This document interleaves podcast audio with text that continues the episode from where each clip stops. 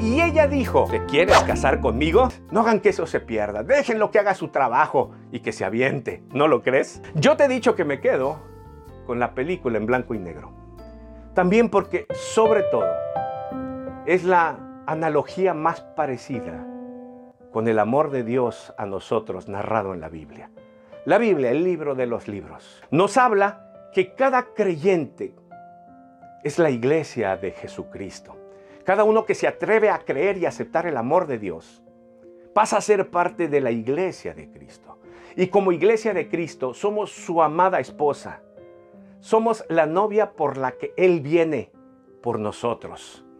Somos la iglesia que Él conquistó con su amor al venir a este mundo y dar su vida por nosotros. En efecto, ese es el amor de Dios.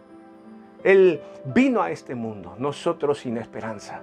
Él dio su vida por nosotros. En una cruz nos demostró que amar no es simplemente una emoción. Él murió por ti y murió por mí. Murió para salvarnos, para conquistarnos, para que nos atrevamos a creer en Él y tener verdaderas razones para vivir, tener esperanza aquí y después de la muerte. Cristo nos ama y en una cruz vino a conquistar a su amada iglesia, su esposa. Todo aquel que cree forma parte de ello. Él hoy te está ofreciendo su amor, te está invitando a venir a Él. Quiere ponerte el anillo, quiere desposarte contigo.